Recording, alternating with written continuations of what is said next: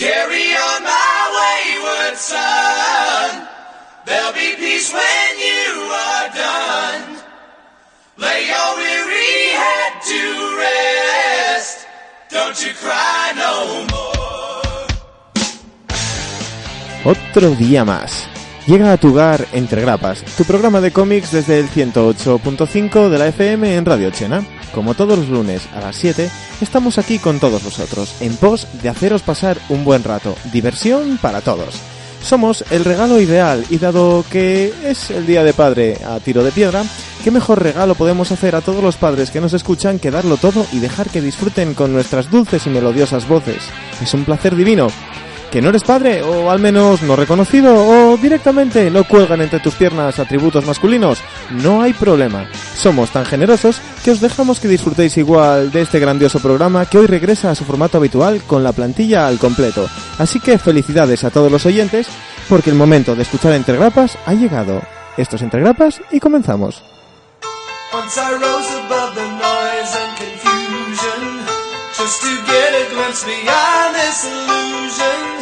I was soaring ever higher But I flew too high Though my eyes could see I still was a blind man Though my mind could think I still was a madman I hear the voices Papi, papi, mira qué programa de radio más chulo acabo de encontrar. Oh, hijo mío, este es el mejor regalo del Día del Padre que me podría imaginar. Sí, bueno, eh, estamos seguros de que esto sucede así. ¿Qué otra situación se podría dar si no es esta? Puede que no seamos el puñetero mejor programa de cómics más oído de la radio, pero sí quienes más empeño le ponen, los que más ilusión tienen cada día y, qué demonios, los más guapos. Papi, papi, yo también quiero escuchar sus anteriores programas. Tranquilo, pequeño infante. Me siento como Gollum, así con doble voz, triple, en plan... bueno, para eso tenéis nuestro Facebook y nuestro blog. Facebook.com barra entregrapas y entregrapas.wordpress.com Y si me quiero quejar mm, por incitar a mi hijo a actos atroces como ver Green Lantern o leer Los Cuatro Fantásticos, pues claramente le ignoraremos, pero siempre puede intentarlo a través de Facebook o nuestro correo, arroba entregrapas. Tonterías aparte, seguimos.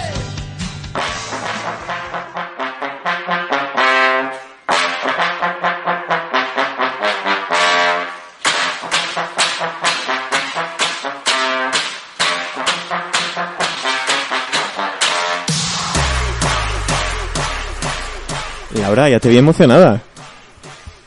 Sí, es que yo lo vivo. Bueno chicos, el día, del, pa- el día del Padre está, como dije antes, a tiro de piedra, lo que quiere decir que está ahí esta semanita. No queda nada. ¿Ya le comprasteis algo a vuestros respectivos? Bien, ya, ya os veo que todos que sí, sí, sí, sí. sí, Sí, uh. sí. Amor. Amor. Amor, que eso está muy caro el día de hoy y se cotiza bien. Vale, bueno. Ay, ¿qué tal la semana? Vosotros dos, Adri, Lucy, ¿venís recuperados ya? Sí, Más o menos. ¿Ya estáis vivos? hombre. Bueno, anda. Más o menos. Más o menos. ¿no? algo es algo. Vamos a ver qué tenemos hoy. ¿Qué me traéis, Pablo? Pues yo hoy os voy a hablar de Magneto. Muy bien, Lucía. A ver, ya sabes cómo soy con los títulos. Sanzoku no Musume Ronia. O Ronia, la hija del bandolero. Esa iba sucia. Laura, Yo os hablo de regalitos para el Día del Padre para que no quedéis fatal. así me gusta. Tú de Radiosa Actualidad. Claro. ¿Adri? ¿Vamos a cerrar la trilogía ya? o- Sí, la peli de Catwoman. Guau.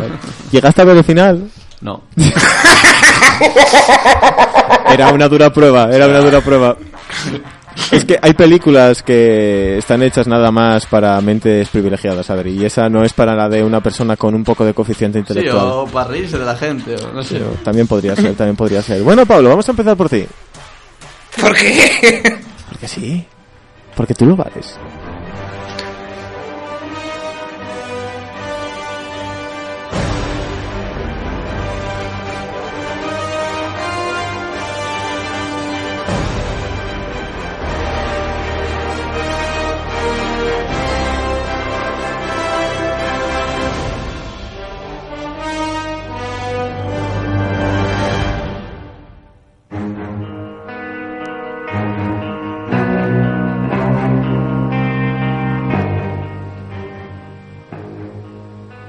Muy bien, aprendiste. Te quedas mirando esperando que te diga algo. Así sí. Es que si no me riñas narices. Efectivamente, también es verdad. Las cosas como son. Uno cansa hasta que le riñan, ¿eh? Va, qué pena. Magneto, chico. Un grande. Sí. A ver, pues Magneto fue eh, hace su primera aparición en septiembre del 63 en The X-Men número 1 de la mano de, como no, Stanley y Jack Kirby. Hombre, siendo creado en los 60 puede ser que por otros. Bueno, pues en, en los años 40 la familia Eisenhardt es perseguida y asesinada por los nazis durante el holocausto. Y el único que sobrevive es un joven llamado Max, al que, bueno, viendo cómo matan a sus padres, se le activa el gen X y detiene las balas. Y se desmaya por el uso de su mutación y el cual es enviado a Auschwitz. Bueno, decir que Max es Magneto, que se llama Max Eisenhardt. Sí, turbio. Entre tanto horror, pues y se enamora de una joven gitana llamada Magda. Y juntos sobreviven y se escapan para ir a vivir a la Unión Soviética, donde se casan. Y nace la primera hija de Magneto, llamada Anya. Bueno, pues viven felices durante poco tiempo. Y bueno, la casa de donde viven se incendia. Con la mala suerte que la guaja tan dentro. Y la pobre muere quemada. Entonces, nada, Magnet, bueno, Magneto al, al verlo, se, bueno, se queda ahí todo horrorizado y se le activa más el, el Gen X y mata a todo el mundo que hay alrededor de él. Y su mujer, pues, bueno, horrorizada y espantada, corre y se aleja de, de su marido. Y bueno, se le pierde la vista, la pista, hasta que ya llega al, bueno, al monte Gundagor. ¿Se llamaba Gundagor? Sí. Y bueno, allí tiene. Da luz a dos gemelos. Wanda y Pietro. Y bueno, los encuentra una vaca ahí super evolucionada. Una vaca. Super rara. Sí, una vaca. Una vaca. De las de muy que dan leche. Sí, sí, super evolucionada, con humanoide. Joder. Ay, qué horrible. A que no os esperabais el momento vaca, no, ¿eh? yo- es que yo, yo Me imaginaba digo, la vaca que baila Magneto, en los no- supermercados. Sí, ah, eh, básicamente, ¿tú te acuerdas del anuncio de la vaca que ríe? Que salían ahí bailando todas. Eh, No, ahí, ahí anda. Bueno, pues la vaca llamada Boba. La- Tenían Bueno. mal de las vacas locas. boba en inglés no tiene que significar tal, ¿no? Claro. ya, ya, pero la coincidencia es genial. Sí, bueno. Bueno, pues entrega a estos nenos a un gitano llamado Django Maximov. Y bueno, Boba y Yango. Es que es genial. O sea, Boba y Yango, tío, es verdad. ¡Qué bueno! Boba y Yango. si eso, si eso no es un homenaje a Star Wars, ¿qué lo es? Sí, sí, sí. En fin. pues bueno, mientras Max escapaba de sus perseguidores por haber matado a todos aquellos pueblerinos, eh, y mientras también persigue a su mujer, paga a un hombre para que le haga una nueva identidad y así pasar más desapercibido. Bueno, la cual no es otra que la de Eric Magnus Lenscher. Ya, ya, ya empieza a ser el, el que ya conocemos todos. Bueno, pues tiempo después trabajaría de camillero en un hospital psiquiátrico en Israel, donde entabla- entablaría amistad con Charles Xavier, con el que mantendría conversaciones filosóficas sobre lo que pasaría a la humanidad si una especie más evolucionada, pues bueno, quisiera vivir juntos. Y ahí, bueno, Charles y Magneto pues empiezan a tener rifirrafes. Eso sí, no, no se dicen el uno al otro que son mutantes. Ah, Y eh, se pasan así bas- ba- bastante tiempo sin, sin saberlo. Hasta que un día se encuentran con el Barón Von Stracker, que es un enemigo de Nick Furia y el Capitán América. Y entonces, claro, para luchar, pues no tienen una otra que usar sus poderes. Y bueno, viendo Magneto que la relación con Xavier no va a ir a ningún lado porque no piensan igual, pues él se va. Marcha por ahí, el solo. me voy. Y bueno, no, volve- no volvería a aparecer Magneto hasta que crea la Hermandad de Mutantes Diabólicos junto a Sapo, Mente Maestra, Mercurio y la Bruja Escarlata. Esto, claro, sin saber ni la Bruja Escarlata, ni Mercurio, ni Magneto, que son familia. Que Claro. Mercurio y la Bruja Escarlata son los gemelos de, de Magneto. Y bueno, como es de esperar, todos los planes de la hermandad son estropeados por la patrulla X. No, ninguno tiene un buen final. Y bueno, como la serie de, de X-Men vuelve a los kioscos de después de haber sido cancelada en el número 66, Magneto ya no está en, en la hermandad de mutantes diabólicos, ya que, por ejemplo, sus hijos son héroes y están en los Vengadores. Por lo que ya no hay hermandad. Y bueno, Magneto crea un humanoide artificial al que llama Alpha, el máximo mutante. Nombrecito ahí Sí, sí. súper chulo. Y bueno, como no podría ser de otra manera en las historias en las que aparecen humanoides artificiales, este traiciona a Magneto. Oh. ¿Alguien conoce un robot que no traiciona a su jefe? Y bueno, lo convierte en un niño. Y, eh, Entonces, Xavier lo lleva con la amiga, con su amiga Moira, McTaggart en la isla Muir. Y bueno, esta intenta pues manipular su ADN para que él, cuando vuelva a ser adulto de nuevo no pueda ser malvado de nuevo. Pero bueno, ya sabemos que malvado vuelve a ser. O sea que tanto trabajín, Para nada. no para nada. Eso es ga- malgastar los recursos de la sanidad, así, am, al pilón. Bueno, pues más tarde en el tiempo, cuando un ser omnipotente llamado el Todopoderoso, Buah. si es que se les con unos nombres muy... Ya, tío. Bueno, lo podrían dejar al original que es Beyonder, que suena más...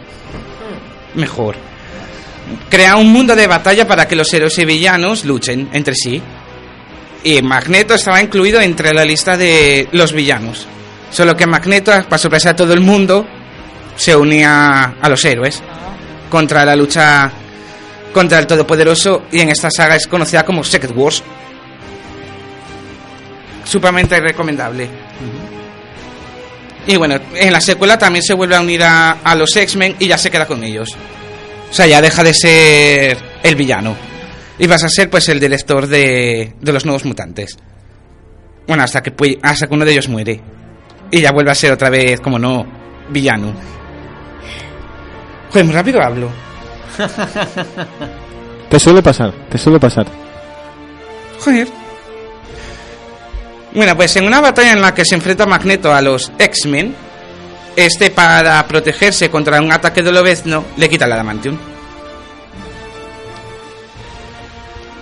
Bueno, pues este acto enfurece a Xavier, que le borra la memoria, dejándolo en un estado comatoso amnésico. ¿Qué? Nada, Ah, que te estás ahí mirando, turbio. estoy expectante. Bueno, pues esto se conoce como la saga de Onslaught. ¡Ah! ¿Por qué? Oh. Qué raro, Pablo. de- eh, en realidad, Pablo dijo: ¿De qué voy a hablar? Voy a hablar de Magneto. Dijo: No, quiero volver a contar lo de Onslaught. No, no lo voy a Lo contar. que pasa es que no conté el origen de Onslaught. ¿Qué voy a hacer? Contar el origen de Onslaught. Por Dios, qué pesadilla, Onslaught. y de Onslaught pasamos, porque como ya lo dije, conté como siete veces. Que, que me aburrí yo ya. No, no, si no te estoy diciendo nada, que puedes seguir, que puedes seguir. Quien quiera saber lo de Onslaught, que escucha anteriores. Bueno, en realidad, desde hace una temporada para aquí, solo decimos Onslaught escucha anteriores. O sea, un día puedes hasta decirlo, así, a lo loco, pero en resumen. Ay, no, por Dios. Bueno, pues bastante tiempo después, su hija Wanda, más conocida como la Bruja Escarlata, enloquece hasta tal punto que provoca la muerte de su marido Visión a manos de Hulka. Ahí a lo... Y solo porque se inventó unos gemelos y desaparecieron. Embarazo Aquí la gente, aquí, sí, aquí la gente enloquece porque sí. Y bueno, solo el Doctor Extraño es capaz de detenerla dejándola en, en coma. Otra más. Sí, los comas. En, en esa familia está muy de moda. ¿Qué hago? Tengo que pararle un tiempo a ese personaje. ¿Qué hacemos? En coma. Sí. Suele pasar. O te matan o en coma. Bueno, pues este acontecimiento es contado en la saga Vengadores Desunidos. Que quien no lo haya leído que se ponga a ello. Bueno, pues luego los Vengadores y los X-Men se reúnen para decidir qué hacer con Wanda. O sea, se reúnen lo que serían los Astonishing X-Men y los nuevos Vengadores. Y bueno, entre ellos pues está la decisión entre dejarla viva, en coma o matarla. Y entonces Pietro, que es el hermano gemelo, lo escucha. Y entonces corre hacia su padre y dice, oye, que estas gil- gilipollas se reúnen y planean matar a tu hija. Y Magneto dice, "Psst, a lo mejor yo lo mejor para ella. Puretina, que está yoca. y bueno, pues... Pietro, no contento con la decisión de su padre, corre hacia donde está Wanda y le dice, oye, pasa esto. Oye, mira. Usa tus poderes y crea un mundo nuevo. Y ella dice, pues vale, voy a hacer a tu mundo feliz. Y crea eh, la dinastía de M. Un mundo donde Magneto es el rey de los mutantes. Y bueno, todo el mundo es feliz más o menos. Oh, y rosquillas por el aire. Sí, solo que bueno, algunos héroes se van despertando y dándose cuenta de que ese mundo no es real. Y bueno, vea, y todos piensan que el culpable es Magneto, ya que es el rey de la... ¡Wey! Este se ha aprovechado. Pobre Magneto, y viene por todos los lados. Sí, joder. Y bueno, Wanda, cabreada porque su padre le, da, le dio todo. O sea, está con sus hijos, es el rey de los mutantes, los mutantes dominan el mundo. Y sigue siendo un puto cabrón. Entonces Wanda dice, ah, toma por culo todo. Y deshace, pues, el mundo de la dinastía de M, diciendo, no más mutantes. Y cuando vuelve el mundo real, el 98% de los mutantes han perdido sus poderes. ¿Tanta guerra para qué? Para nada. Ya la deshizo ella. Sí. Sí, bueno, esto no lo respetan, pero bueno. Sí, no. A ver, ¿para qué? Un 2% y cinco series de, y cinco series de mutantes. ¿Qué dices tú? ¿No os dais cuenta que no tenéis por qué luchar porque sois vosotros? Efectivamente. Que podéis coger y iros- a otro planeta y ya estaba. Que no hay más mutantes. Bueno, pues más adelante en el... Bueno, más adelante no, es poco tiempo después. Cíclope coge a los mutantes y se los lleva a lo que era el, el asteroide M, que era la, la base de Magneto, y la convierte en utopía. Y a Magneto no le había quedado otra que bajarse los pantalones y irse con ellos. Y decir, oye, yo aquí me quedo contigo.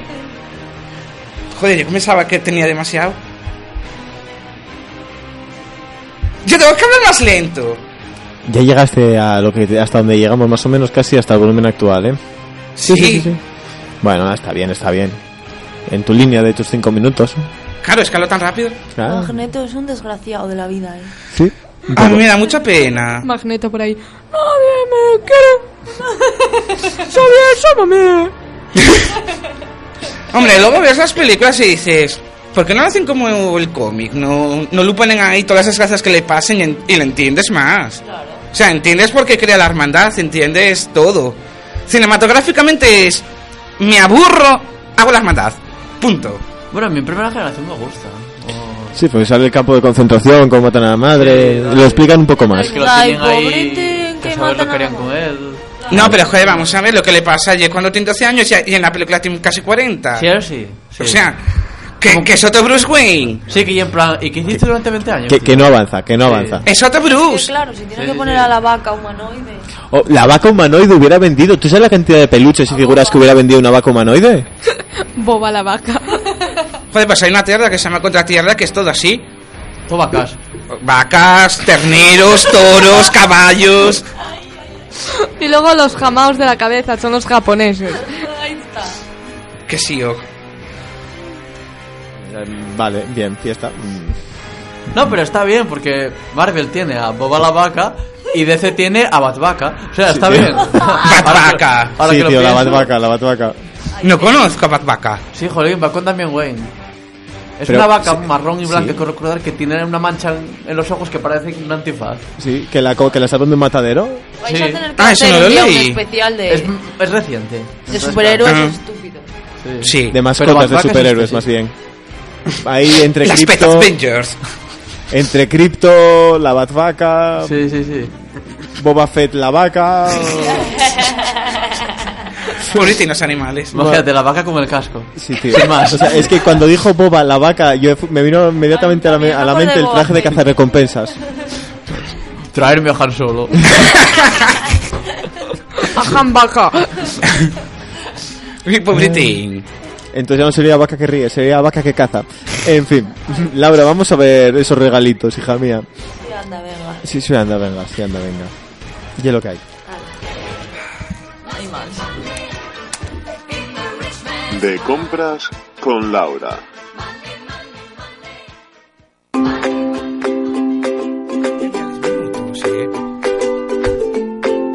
¿Eh? Sí, ya, porque puedes seguir hablando, solo están los micros abiertos. ¿Eh? Que los micros están abiertos, que puedes seguir hablando a tu hora. Ah, Se Sí. lamentaba de... Lo sé. Ya le- Bueno. la paliza se la daré después, no te preocupes. Bueno, amigos, pues eso. Ya está el padre... di- Sí, el padre del día. el día del padre está aquí, a la vuelta de la esquina. Ya está el padre del día, amigos míos. Disfrutad si tenéis padre. Y este año voy a sacaros de apuros. si sois de aquellos que a su padre le regalan una triste corbata o alguna herramienta que luego hábilmente le robas para reparar tu estantería de reventar ya de cómics y figuras, o por lo contrario, lo más original que le regalaste a tu padre el año pasado fue un vale para bajar la basura una semana. O de mimitos que también vale por dos abrazos y eso. Pues tranquilos que aquí vengo a ayudaros diréis oh Laura no todos tenemos un papi friki al que regalar cualquier temporada de Big One no no no no os preocupéis. Yo os traigo un poquito de todo según gustos y padres. Eso sí bueno siempre con nuestro particular punto de vista. Empezamos con algo muy original. Si eres de los poco afortunados que tiene un padre que lo tiene todo ya no puedes regalarle un reloj porque ya tiene 500. Dios, Dios, Dios, tenía que haber leído esa parte. Te juro que era el momento para ponerte la, la canción del tigrazo. Lo tengo todo, papi. No tengo todo, papi. Pues eso. Papá lo tiene todo. Que no cunda el cúnico este, el pánico, digo. Aquí os traigo el kit para hacer tu propia sidra en casa. Sí, grito un poco más. Lo siento por los que lo estén oyendo. Para los que no os vaya mucho, también lo podéis cambiar por un kit de cerveza, que, casera, que también lo hay. Pero bueno, para hacer sidra en casa es mucho más fácil que hacer cerveza. que Además, somos del norte. Sí, ahí demonios. está, eh, hay que colonizar. La caja pues contiene todos los ingredientes necesarios para preparar vuestra propia sidra en casa, hasta tres veces, tres remesas. Y bueno, podéis usar para fabricarla pues cualquier sidra sin alcohol que encuentres en el mercado, el gaitero, por ejemplo, o exprimir directamente las manzanas. Eh, bueno, y preferiblemente os voy a decir yo como apunte, por Dios, que sean manzanas de sidra, no golden. Ya sé que no os lo sabréis mucho, pero sí, hay unas manzanas para hacer sidra. Bueno, esta de Google, que es muy útil. Sí, eso. Bueno, en general servirá pa- para todos los padres, pero los papis asturianos, pues seguro que este kit te lo piden todos los años. Aquí en Invernalia, donde nunca vemos el sol, se lleva mucho Ahí la está. sidra, sí. Bueno, pues lo encontraréis en la página curiosite.es y a un precio, oye, que bastante asequible de 50 euros, que no está mal. Oye, si, os- si sois de... Queremos mucho a papi, yo no, no, hasta tanto no lo quiero, pero bueno. Querría quererlo más, pero no puedo. Digamos que habéis sido... Vamos con otro, con otro. eh, un regalo. Digamos que habéis sido agraciados con un padre cocinillas. Yo no, pero bueno, si lo sois, me alegro por vosotros, cabrones. Pues si tenéis esta suerte, gastaros un poquillo de vuestro sueldo en este interesante regalo que os traigo a continuación. La maleta barbacoa. ¿Eh? Sí, bien, decid bien, bien, Bien. Como su propio nombre ¡Oh, Dios mío! Cuéntame más sobre ese maravilloso artilugio desconocido. Ahí vamos, señor Adrián. Es un maletín de acero inoxidable que al abrirlo nos encontramos con una original barbacoa para que papá o papa se nos marque una opípara barbacoa con churrasco, gambón, bueno, lo que sea. E- Es de acero inoxidable, entonces es muy resistente al calor y es difícil de alterar, que no, por si no lo sabéis. Por eso va a durar muchos años. Funciona con carbón vegetal y es muy sencilla de utilizar aunque son los tapados comensales, o sea que vais a tener a vuestro padre de destajo, papá, otro, otra costilla. Porque bueno, claro, es de reducido tamaño, porque es portátil, tiene unos 30 centímetros, que no es nada. Y bueno, pero tiene todas las prestaciones de una barbacoa normal, ¿eh? Y ocupa muy, muchísimo menos. Y ya la, ya podrás explotar a tu padre para que os prepare una barbacoa en cualquier sitio, en la playa, en el camping, en la terraza. bueno, pues la encontraréis en la página Factoría de Regalos a un precio de 89,90. Esto si quieres mucho a tu padre. Y si además sois de los que no tienen miedo a morir y eres de los que se impacientan cuando papi cocinillas tarda más de lo esperado en acabar la comida, puedes probar el sentido del humor de tu papi regalándole el increíble delantal que reza Solo tengo dos brazos, pero tengo más delantales. Prueba, prueba. ¿Qué puede pasar? Lo podéis encontrar en la página sorprendele.com a un precio de 16,90. Y yo esto creo que me voy a comprar tres o cuatro porque me hizo mucha gracia. En fin. A lo mejor, pues tu padre es de aquellos que viven en una constante no- nostalgia, ¿no? Pues yo cuando tenía tu edad salía el sábado con 500 pesetes, ¿eh? Y volvía con 499. O bueno, con una perrona entrar en el cine y me sobraba para comprar pipas en cuento, ya sabéis. Pues bueno, tenemos el regalo acorde a ellos. El libro de Spinetta no existe. De Eduardo Aldán. Este sí que mola pila, ¿eh? Que se basa en, también en la... O sea, este en la no. obra de teatro. Este mola, los anteriores no. ¿El qué? Spine- el libro de Spinetta No, los regalos, dijiste. No, no. Este mola. Entonces Sí. los anteriores regalos son sí, una basura. sí, es que mola, mola. No, este mola más. es el hit de los nostálgicos. Este libro pues hará las delicias de aquellos que crecieron en los años 70 y 80 y algunos de nosotros también, claro. Se basa en una obra de, de teatro homónima también de este chaval que lleva muchos años ya batiendo récords. La sinopsis del libro dice así. ¿Te has preguntado alguna vez por qué los clics de Playmobil no tienen codos? ¿O has oído hablar de Torrevieja antes de ver el 1, 2, 3? ¿Todavía consideras el bollito pantera rosa como repostería fina? ¿Crees que los famosos petacetas fueron la primera droga de diseño? ¿Ves la serie de Walking Dead y te vienen recuerdos del anuncio navideño de las muñecas de famosa dirigiéndose al portal? ¡Eres de los nuestros! Bueno, pues es un libro altamente recomendable para tu padre y también para vosotros. Y además está a un precio bueno, bastante asequible hoy en día, 17,90, depende del lugar, claro. no- Y, y es una edición rústica muy bonita, de 240 páginas a todo color. Y bueno, es que se encuentra muy fácil en cualquier librería. No, no hay por qué ir a internet a por él. En FNAC o en el corte inglés lo encontraréis. Y ya bueno, si tu padre es un poco hister, o modernillo ya, ¿eh? Y le van las tablets y usa más el Facebook que tú, no te preocupes que también hay regalo. Pues bueno, este es una cosa un poco rara, la bandeja cojín para la tablet de tu padre o de la tuya, bueno, si le robas el regalo. Y aquí además hará que ya no tengas excusa para que le, mm, no tengas excusa tú para traerle el café a tu padre. Pa, eh, Nenu, ¿qué estás haciendo un café? Venga, tráeme un café. Porque vas a decir, no, papá, que estás en el sofá, da igual, ahora tengo mi super funda cojín de tablet. Bueno, y una, una bandeja con una ranura para apoyar la tablet ahí. ¿Eh? Y en- es la superficie como es plana y bastante resistente, pues oye, mientras está navegando por internet o leyendo y eso, pues puede poner ahí el café y los donuts y ahí atiborrarse un plato fabada, no sé, o, o escribir. Lo, lo típico que haces a medio Sí, eso, en el sofá, porque es, además es antideslizante. Todo ello desde la cama, el sofá una hamaca. O sea, yo ya creo que voy a comprar dos o tres. Bueno, lo encontréis también en la página, la, fa- la factoría de regalos, y a un precio de 12 euros, que está muy bien, ¿eh? ya sabéis. Y bueno, si vuestro padre a lo mejor está malín, el pobre, pues aprovecháis a la papa, vete con la bandeja en la cama. y bueno, vamos acabando ya con el, re- el regalo que todo hijo quiere y que todo padre necesita. Sí. ¿No estás harto de entrar en la cocina y ver toda la nevera llena de, de mensajitos de estos? Yo no sé cómo sois en vuestras casas, pero todo a la cocina. Ala, y hijo, vete a comprarme tabaco ahí en la nevera puesto. Pues la solución está en este imán grabador de voz. Es un imán, ¿eh?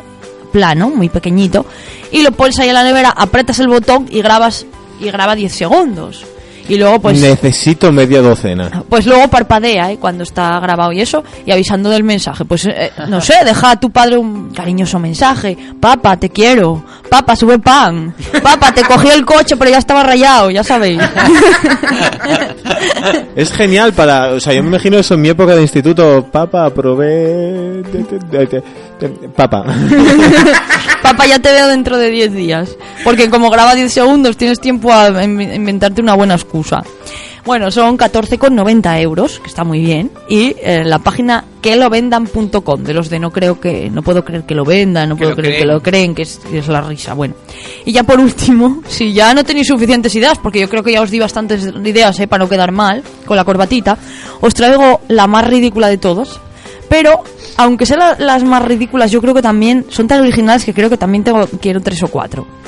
El kit de juego de pesca o de golf pa'l váter. ¡Ay, sí! Mola pila. A lo mejor, bueno, tu padre es de esos que se lleva buena lectura o se dedica a leer botes de champú o simplemente pues lleva el Candy Crush al váter, ¿no? bueno, en nuestro caso a lo mejor nos llevamos un cómic o algo, pero bueno.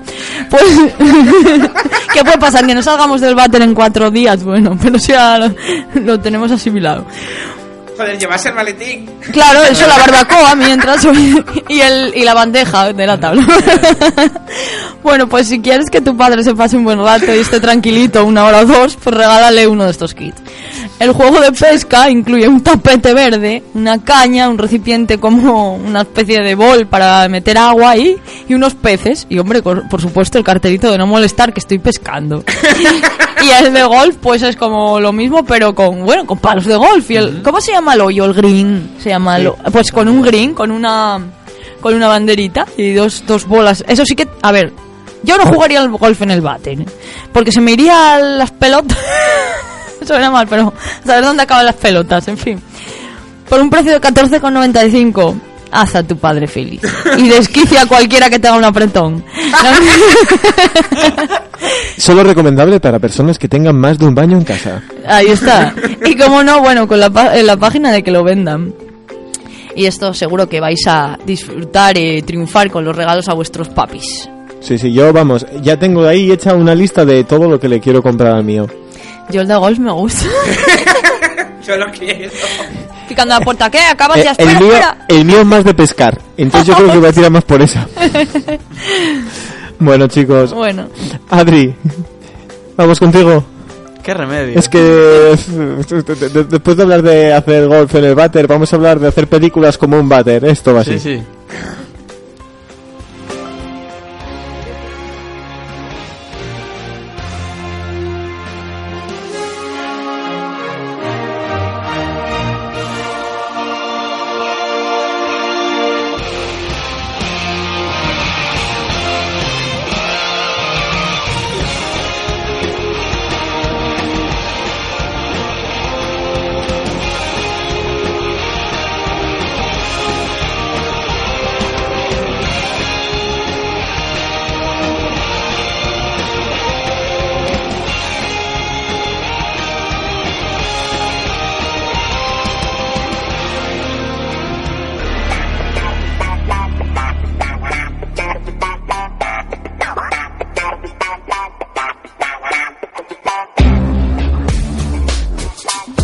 Me siento ochentero, tío. Joder. Dios. Joder. Esto ya empezar fuerte. Es que hasta la banda sonora molaba, ¿eh? Sí, Esta es una canción que suena en algún momento de la película, lo cual mi mente ha decidido olvidar, imagino, porque Es cuando. Creo que es cuando se pone por primera vez el, el traje, ¿no? entero. Sí, que se la ve saltando con un CGI espantoso. Sí, Sí. vale, sí, efectivamente. Bueno, pues en mi sección eh, ya he hablado eh, de bueno de algunas películas un poco malas, algunas no sé ¿Alguna? a hacer. ¿Alguna? Por ejemplo, bueno, cuando hablé de Batman Triunfante, bueno, Batman Triunfante tenía un paso, un pase, perdón. Eh, el Superman de Nicolas Cage hubiera sido un despolle. Eh, Green Lantern es una peli mala, pero, pero es una peli mala, sin más, no sé, además, tiene su cosa y tal, pero... Y Batman y Robin es especialmente mala, pero m- muy destacable. Pero es que esta No hay por dónde cogerla. roza la vergüenza. Es que es muy triste, porque además si sabes un poco de la historia, que estuve buscando un poco, pues eh, tenemos que remontarnos al año 92, que es cuando eh, sale la segunda película de Batman, de la que ya hablé no sé cuántas veces, que es Batman Vuelve, la de Michael Keaton, Michelle Pfeiffer y Danny DeVito, Hmm. donde veíamos a, la, a esta Catwoman embutida en látex con el traje cosido y tal, que bueno, que se convirtió en un icono. A ver, esa, Catwoman molaba. Claro, es que es, es- es genial. Entonces, bueno, dado el éxito que tuvo ese personaje, pues eh, los señores de corbata de Warner decían, joder, pues, ¿y si hacemos una película en solitario de, de Catwoman con Michelle Pfeiffer? La, que la dirija Tim Burton y tal, con el éxito que tuvo y tal y cual.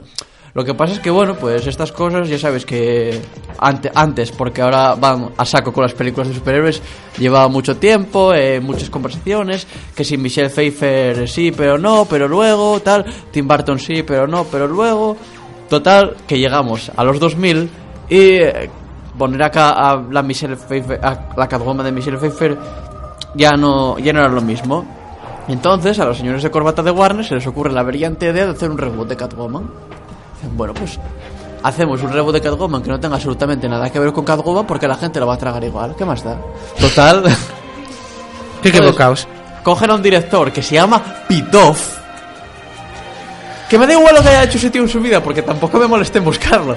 Porque llamándose Pitoff no me lo puedo tomar en serio. Pitoff, es que es un nombre como muy raro, ¿no? Era, su- suena como muy alternativo. Y dicen ellos, bueno, pues no tenemos a, a Michelle Pfeiffer, que ha convertido a Catwoman en, en- en un icono eh, imborrable, que, que lo hemos visto en mil parodias, en mil series y en mil tal, pues, jolín, tenemos que coger una actriz a la altura, alguien que, que se parezca, que pueda resultar igual de icónica, que puede molar tanto. Joder, a Halle Berry, tío. Y además Claro que sí. Y también seguro que pensaron y que sepa actuar igual de bien. Sí, sí, sí, digo, Halle Berry, guau, muy buena, sí, sí, sí. Había salido ya la primera de X-Men, no me acuerdo. Sí, sale en, en X-Men. Sí, pero digo, Catwoman es del año 2004. X-Men es del 2000. Desde 2000, vale, pues sí, mira. ves. La primera película que hace después de los Picapiedra y X-Men. Hmm. Hostia, es verdad, los picapiedra, joder. ¿Por qué mi sección es solo de DC? Puedes hacerla de lo que quieras, ¿eh? Es Bueno, más, te animo de que hables un día de los ¿eh? Picapiedra. Yo voy a hablar un día de doramas. Sí, bueno. Es más, veremos. Adri, no solo eh, había estrenado eh, X-Men 1, sino que había estrenado X-Men 2. Sí, que X-Men 2 es una peli buena realmente. A mí no me gusta, pero sé que es una peli buena. Sí, bueno, es buena pese a Halberry. Claro. Todo es bueno. No, pero bueno, como, como Tormenta todavía me la, me la creo, no sé. En serio. Sí, es negra, tiene el pelo blanco. Bueno, vale, tira un pase, tira para adelante y ya está. Pero de Catwoman, tío. Ahí empezó el te cambio de raza porque sí. Sí, sí, yo creo que fue de los primeros. ¿no? De los primeros tan bestias. Sí, sí, sí. Joder con Pitoff y los señores de corbata. La madre que los parió. Bueno, no hay que ser muy inteligente para saber a estas alturas que esta película fue, igual que Batman y Robin, otro bat acaso. Y luego, mi- y, luego, amigos. y luego mis chistes son malos, o sea... Total, que llevo cinco minutos y todavía no hablé de la película. Vamos allá, venga. Para empezar, una cosa muy significativa, no es solamente que el personaje no tiene absolutamente nada que ver con Catwoman. Es que además no se llama ni Selina Kyle.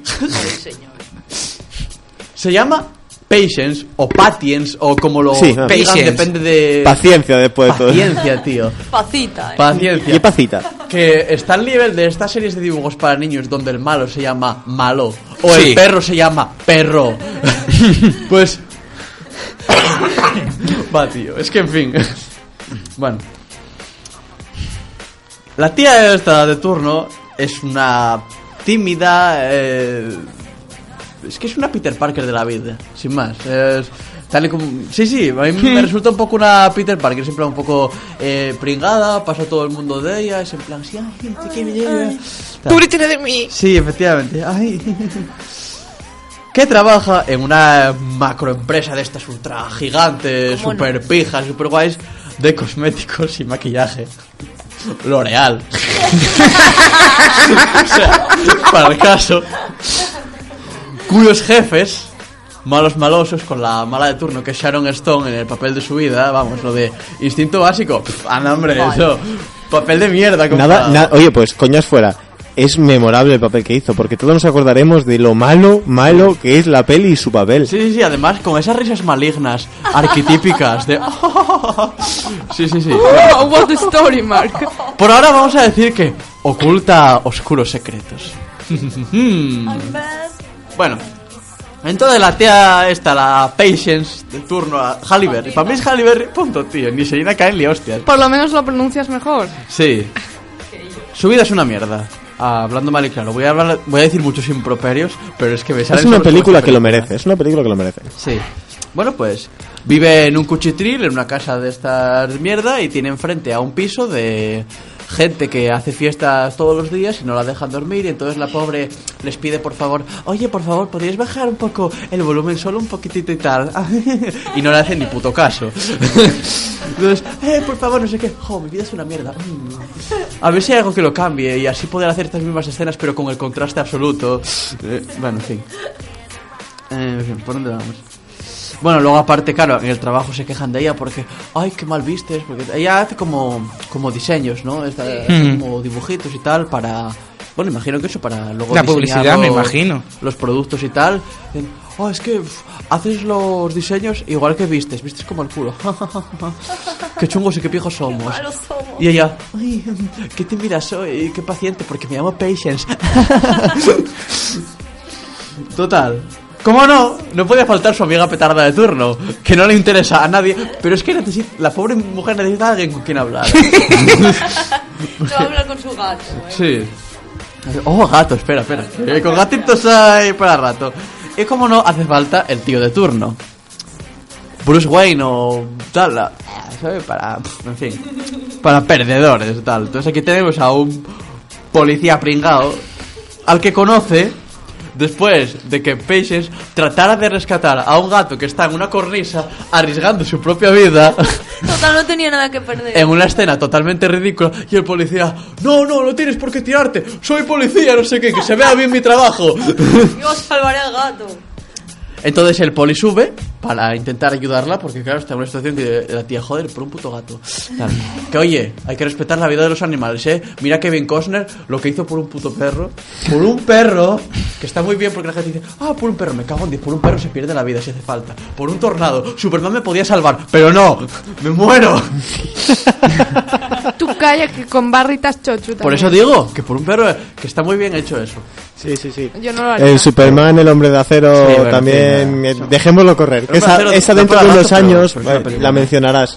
Total que el poli la termina salvando justo en el momento en el que está a punto de, de caer, ¿no? Y ah, se conocen y tal y cual, bla bla bla. Eh, sí, es que, es que es una escena muy, muy, muy bochorno, o sea. El tío entonces aparece después en la oficina donde trabaja Patience y le dice, Sí. perdona por salvarte la vida. No es lo que dice, pero para el caso tal. Porque viene y dice, oye, siento el, altercado de antes. El altercado de antes. Fue ella. O sea, tú le salvas y pides perdón. Y le dice, para compensar podríamos quedar a tomar un café. En serio. A lo mejor fue el que subió el gato ahí a la cosa. no sé, pero en fin. Podría ser. ¿eh? Pero en fin. Total que ya se empiezan a conocer y empieza ya a ver ese, esa química inexistente que nos quieren vender. Tal, pero bueno. Y al final, pues bueno, la tía esta al final, sin enrollarme mucho, descubre que los jefes de su empresa, malos malosos, están maquinando un plan con cosméticos Haremos consta- guapa toda la gente. que consta de que si tú dejas de usar los productos que ellos venden para la cara y tal, esos maquillajes, eh, se te fastidia la piel, eh, te, te quedas ahí y tal. Y claro, la tía esta lo descubrió, pues ¿qué hacen? Pues la matan. Entonces la matan y hay una escena ultra épica, ¡Ah! que suena música angelical y todo, bueno, en fin. Pero entonces, gatos 3D horribles, sacados de El gato con botas de Shrek, resucitan a la tía esta, porque sí, se ponen alrededor de ella y ¡oh! Si os fijáis un poco es como como Batman vuelve, en ese sentido, que también era en plan tímida y tal y cual, y descubre un plan maléfico y tal y cual la matan, pero en ridículo. Sí. Pero en en vergonzoso. Porque eh, en Batman vuelve, después de que esto suceda y que los... No es que la- los gatos lo resuciten, es que yo creo que simplemente no murió. Eh, va a su casa y se vuelve loca y tal, empieza a, a romper con todo con esa monotonía de vida y eso queda súper guay. Pero es que esta película... Es rollo, rollo Spider-Man cuando empieza a descubrir sus poderes en las películas. Pues, porque aquí tiene poderes, hay que decirlo. Porque la resucitan unos gatos en 3D, esto, ¿eh? Que, que- que re- hay que remarcarlo. Joder, ya voy 12 minutos, todavía me queda. Bueno, eh. Sí, hombre, no te preocupes. Tú dale. Entonces ella tiene eh, como poderes gatunos. O sea, puede como escalar y saltar. No sé, como un gato. No sé, entonces. Pero sin venir a cuento. ¿no? Espero que no sea como la mía, porque no hace nada. ella va andando por la calle y de repente empieza a saltar. ¡Ay, uy, uy, uy! También, también puede lamerse ahí abajo. Espera, espera, espera, espera, que hay para rato con eso, ¿eh? Espera. Solo vi el principio. Un día mi padre me llamó y me dijo, esta película es buena. Yo, Sí, sí, buenísimo. ¿Qué estás una- contándome, papá? Una maravilla. Es que no es Pues, solo mala como sin adaptación. regalo. por eso. No es- es que no es solo mala como adaptación, es mala en sí. Entonces, bueno, pues. eh, ahora, es como se ha convertido en una mujer gato, se convierte en una tía ultra chunga. Y vemos todas las escenas que vimos antes, donde se meten con ella y donde ella tal, pues en plan chunga. Llega para la, para la fiesta de frente de su casa y, oye, ¿podéis bajar la voz, por favor? Ah, vete a tomar por no sé qué. Y ella, ¡uh, qué chunga soy! Y les pega una paliza a todos. Y dices tú, y dices tú, Dios mío. Pero eso no es lo peor, porque a eso vamos. El hecho de tener poderes de gato, que todavía no puedo pasar, aunque, en fin. ¿No? Que te resuciten unos gatos. Y que te resuciten unos gatos 3D. no hace falta. Gatos Porque no son unos gatos normales, porque son en 3D. Es como el perro de la peli está de Mortadelo. ¿Y por Que qué los gatos no tienen poderes? Y ella sí. Y el hambre que queda para rato. Bueno, pues, ¿por dónde iba? Eso. Que Palizas sin Ah, sentido. eso, que es, que es muy chuga y tal. Pues, coge latas de atún y las come como si fuera un gato. ¿Qué necesidad? Ninguna. ¿Por qué? Explicación tampoco. Al ver a perros, se enfada y sisea, en plan. Sí, sí, sí. Madre del amor hermoso, joder. Entonces, bueno, pues, en fin. Serafín. A partir de ahí, sí puedes llegar a, a pensar que se lame a sí misma sus partes íntimas de Halle Berry, no sé. La higiene gatuna es importante. Pero los poderes de gato, como- claro, son ultra chungos, tío. Tú, párate a pensarlo, joder. Entonces la convierte en una ladrona que roba joyas, Así porque sí. porque sí, pero al día siguiente, cuando se despierta, dice, hostia, ¿qué hice? Y devuelve las gotas, las, las gotas. Ya no sé ni qué digo, las joyas, gotas y de joyas y gato, imagino. Pero el cerebro muy malo. Eh, arrepentida, como un- una firma que pone, I'm sorry, bueno, lo siento y tal, firmado por ella y tal. Hombre, yo puedo explicaros a lo mejor el comportamiento gatuno a veces, cuando hacen una cosa que no saben lo Sí. que hacen. Laura, déjalo. O sea, No te, no te Entonces, metas por en una los serie de triquiñuelas extrañas, conoce a una mujer ya un poco mayor, a la que invita a su casa, para descubrirnos que esa mujer mayor en el pasado fue otra Catwoman, porque siempre tiene que haber una Catwoman. tiene que haber una Catwoman, porque unos gatos egipcios super chungos, dioses, eligen a una mujer cada cierto tiempo para darle poderes. Eh, ¿Y para qué? Porque- para nada. Porque tampoco se haga mucho realmente. No. Pero- Roba- robar joyas y luego olvidarse. Pero, pero pu- pu- pu- puede escupir bolas de pelo. Depende, Hombre, si lo de abajo. depende de lo depilada que vaya. Si lo de abajo. No, no, pero tiene poderes gatunos. Deberían salir Por de cola y pelo por el cuerpo. ¿Y dónde están sus bigotes?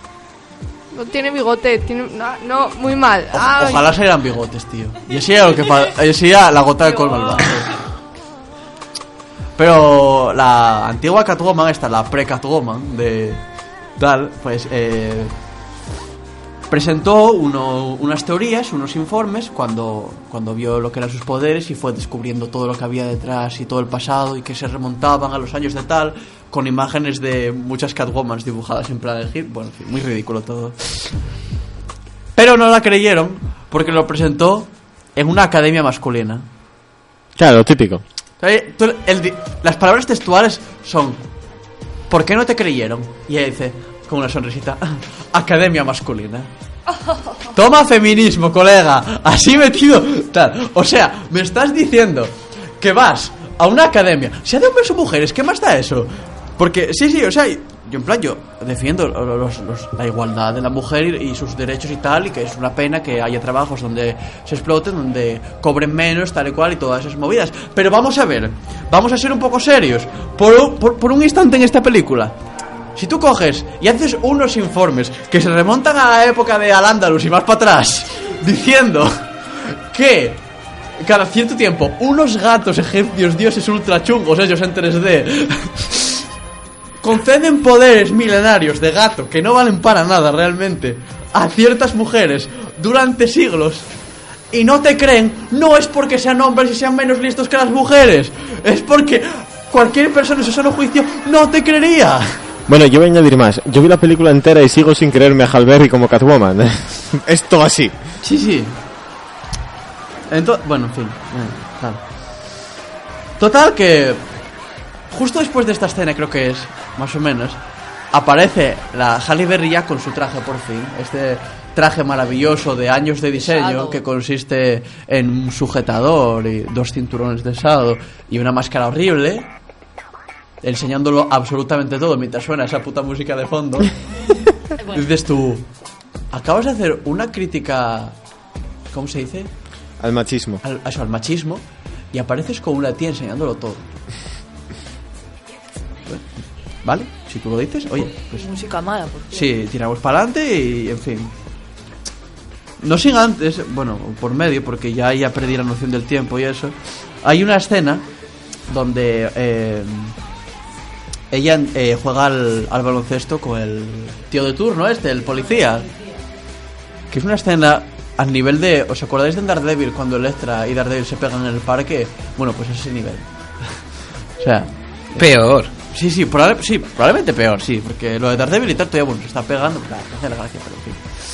Tal. Eh, el tío, que claro, como es policía, está buscando a esa enigmática mujer gato que, oh, no sabe que casualmente es la churri. Se me cayó el de la- Podía volar. Eh, descubre quién es porque eh, hay un momento no gracias no lo boli, ya así te lo, voy- así te lo voy a tirar ya estoy terminando eh ahora ya sí No te preocupes. eh, que me pierdo bueno pues por otra serie de triquiñuelas las cuales tampoco recuerdo ella le, le regala le lleva un café a la oficina de policía donde pone lo siento por haberse ausentado o por no sé qué, porque de verdad que de eso, y eso que lo vi hoy, no me acuerdo. O sea, ya es normal. El cerebro humano tiende a olvidar las cosas dice, que son así. hostia, ese lo siento, y el lo siento de las joyas que devolvió, y lo lleva un maestro calígrafo de estos. que no hay que ser muy listo porque es la misma puta letra. Es en plan, pues tal. Y descubre que su amada es en realidad Catwoman. Total, que para, para no enrollarme mucho más, eh, Catwoman al final se enfrenta con la mala malosa Sharon Stone de la empresa de cosméticos L'Oreal. Porque, claro, la mataron y eso, pues oye, pues me voy y me vengo y tal. Pero, ¿cuál es su sorpresa cuando se pone a pegarse con ella y descubre que la Sharon Stone tiene la piel de acero? De acero, bueno, de acero, dura. Yo digo de acero porque Tiene la cara dura. tiene la, sí, tiene la cara dura. Porque los cosméticos que vende, esos cosméticos que si dejas de utilizar te deforman la cara, aparte de eso, si los sigues usando, te dan poderes y te dan te ponen la piel dura. Te la ponen dura. Te- sí, te la ponen dura porque necesitamos alguna excusa para que Catwoman le cueste enfrentarse a la villana. Entonces vamos a hacer que las cremas que están vendiendo a todo el mundo dan poderes a todo el mundo. O sea, que no eran tan malos. No, no, No es que fuera malo, es que son retrasados.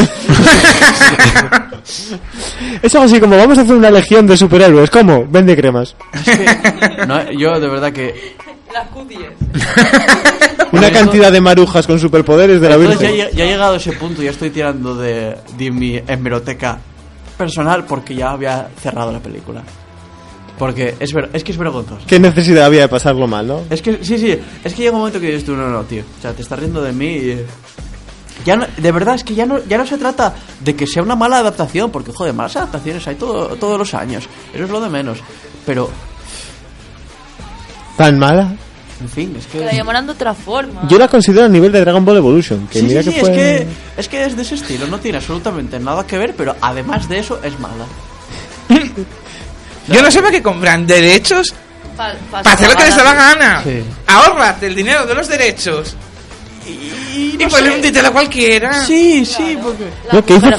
gato, la gata que es ríe. Hizo la precuela de los Cuatro Fantásticos y la llamó Chronicles. Entonces, tú piensas que tenemos por ahí eso, a gatos malvados, bueno, malvados no, o sea, chungos en 3D, que dan, que dan poderes. Que además luego no pasa nada porque los gatos dan poderes y... Y si te he visto no me acuerdo, sí, sí, se piran y ya está. En realidad, a mí, por lo que me diste a entender ahora escuchando así la sinopsis, es que los gatos son como. O sea, en esa película es todo. Todo el mundo es iniesta. Poderes para todo. Sí, sí, sí, sí, sí. Además eso, lo de que hay una Catwoman siempre, que sí. ¿Qué tontería es esa? Hombre, por el amor de Dios, por el amor de Dios, por el amor de Dios. Yo digo, de verdad, que, que no es porque sea mala adaptación y tal, pero tan difícil hacer una película sobre una tía con un pasado medianamente turbio que le da por, por robar o por. Bueno, lo que sea. y- Sí, con cierta agilidad. Sí, ya está. Que, que vea que, oye, que tienen que cambiar de vida y me dedico a... A ver, ¿desde cuándo pedimos que las películas haga- las hagan buenas? Es que... ¿Qué, qué, qué quejicas sois? Hombre. Ahora lo próximo que será, decir que Electra era una mala película. Hostia, le está también lo suyo. Pero que no- que no- Dragon Ball Evolution era una mala adaptación con un piccolo blanco vampírico. Madre mía. Goku al instituto. Eso sí que fue bestial. Sí, lo, lo, lo de Goku en el instituto es que. Eso sí que hay que es criticar un día. Ya tenemos que hacer una crítica a cada uno de la peor película que hayamos visto. Tío, es que sí, sí, sí. Hacer una crítica a cada uno de la, de la peor adaptación que vimos va a ser todo el mundo hablar de Dragon Ball Evolution. No, no, no, Habrá tenemos que, turnarse. repartir. Total que eso, que en fin. Que hasta aquí. Si la queréis ver, de verdad, como comedia igual os hace gracia, pero de verdad que llega un punto que ya no, no Queréis mola. acabar sin retinas y eso. Pero bueno, luego llegó la última de Batman, de Christopher Nolan, y hizo a- cogió a Anne Hathaway y que más o menos es, es una actriz muy muy buena también y digna sucesora de Michelle Pfeiffer no obstante, a mí no me gusta, todo, ¿eh? y hizo un A papel mí no bueno. me gusta. A mí sí, es Selina Kyle. Sí, sí, sí, o sea, está bien. No sé. Ala, ala, ala. No os peguéis, no os A peguéis, ver, no si pasa le- nada. si les- ¿quién es Que me parece Kyle? muy Sí, bien. Que no... A ver, que vamos con un tiempo. Que si queréis acabamos aquí el programa y dejamos a no. Lucy sentada. Bueno, hombre, no pasa nada. Que no es plan, que ya sé que a Adri le gustó Selina Kyle, a Pablo le gustó Selina Kyle, a Laura y a mí no nos gustó esa Selina Kyle. Son cosas de la vida. Bah, ni puta idea. También es verdad.「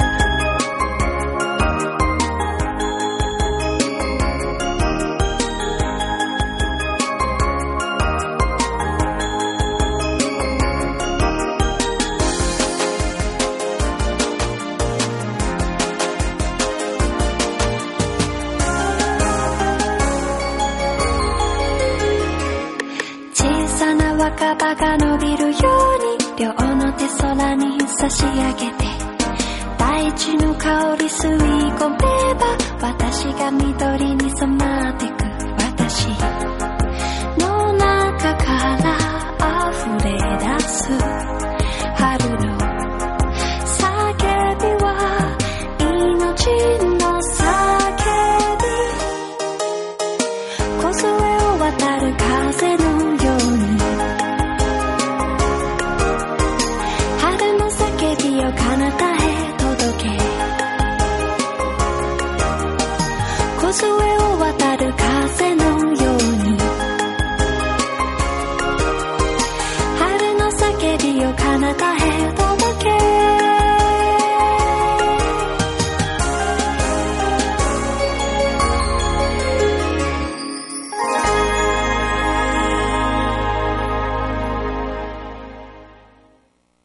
Tengo que decir que ese fue un final de corazoncitos. O sea, yo ese turururi veía corazoncitos ahí, ¿eh? Es mi cookie. Hola, sí que me habéis echado de menos, ¿a que sí? Cri, cri, cri, cri. Cri, cri, cri, cri. ¿Cómo no se me va a echar de menos, por favor, si soy amor puro? Y con amor puro os vengo. Bueno, como ya dije, es Sanzoku no Musume Ronia. Pronunciado así todo, ¿no? Los japoneses se siguen. Sanzoku no Musume Ronia. Que Igual que me hizo gracia la vaca Boba Fett, me hace gracia que alguien la llamen roña. es Ronia, pero claro, yo no la sé. No, no, si es que es una roña, igual. Es que es- se escribe ronja, pero Que aunque sea ronja, Ronia. que aunque sea ronja o ronji, sigue sonando a roña, ¿no? Imagínate la pronun- R, pronunciación japonesa. Ronia. Oya. Matsumoto no se deshonra. pues eso. Eh, el anime de Ronia, ¿no? Vamos a saltarnos Sanzoku no Musume. Es un anime que aún sigue en emisión. Que solo salieron 24 capítulos de los 26, 26, 26 que se supone que tendrá. Está basada en un libro que se llama Ronia, la hija del ladrón, escrito por Astrid Lindgren. Debe ser finlandés. Pa' allí, pa' allá, Sí, finlandés. será. Bueno, la serie está dirigida por Goro Miyazaki. que hizo grandes cosas como Cuentos de Terramar. grandes, bueno, estaba bien. Se, se podía ver, yo la tengo. Bueno, hizo cuentos de Terramar. Vamos a darle las gracias por haberse molestado en hacer algo. Tiene el gen Miyazaki, algún día saldrá a flote. Bueno, tiene apellido. Y el padre. También. Está lo que, le, detrás, du- lo que le está, dure. está detrás el padre dándole collejas. Hijo, Espabila. espabila, ¿eh? Nausiaca 2 es broma, ¿eh? Mato. bueno, pues eso. Goro Miyazaki, ¿no? Y animada por Polygon Pictures. Y coproducida por el estudio Ghibli. Mi querida estudio Ghibli. Y empezó a emitirse en octubre del 2014. Ya te digo, si no terminó, pues hay que hacer cuentas. Bueno, empezó con un capítulo doble, que digo yo, que lo estaba viendo y digo yo, hostia, qué largo es, es esto, ¿no? digo yo, ¿por qué dura tanto? ¿Y ¿Es una película o qué? Digo yo, quería un capítulo de 25 cap- minutos, ¿no? Lo típico. Tú no un capítulo de dorama que te destruyen. son media, son una hora de capítulo y en plan de, por Dios, acaba ya. Qué necesidad, qué, qué, qué sufrimiento. Qué así a lo tonto. sufrimiento, sí. Yo veo un capítulo largo y digo yo, ¿qué es esto? ¿Por qué es tan largo? Bueno, desde luego no es, desde luego no esperéis acción desbordante ni nada por el estilo, ¿eh? Es una serie tranquila y muy tierna, que a mí personalmente me parece a morín y me está encantando muchino. Aunque no he terminado todavía y claro, estoy ahí a ver qué va a pasar, qué va a pasar. Hoy salió el 24 y ya lo vi por la mañana y fue como, quedan dos semanas. Si no, si no se comen algún capítulo, ¿no? Porque hay pagos. bueno, ya te digo que mm, a mí es como Heidi, pero pero con Romeo y Julieta y no sé, algo así. eh, Una mezcla. ¿eh? Sí, y es muy bonita, de verdad. Ya te digo, tranquila. Mm, Del ritmo de Arieti. Bueno, paso un poco la historia, ¿no? Dos bandas de bandidos que no se llevan precisamente bien. Por un lado la banda de Matis y por otra la de Borca.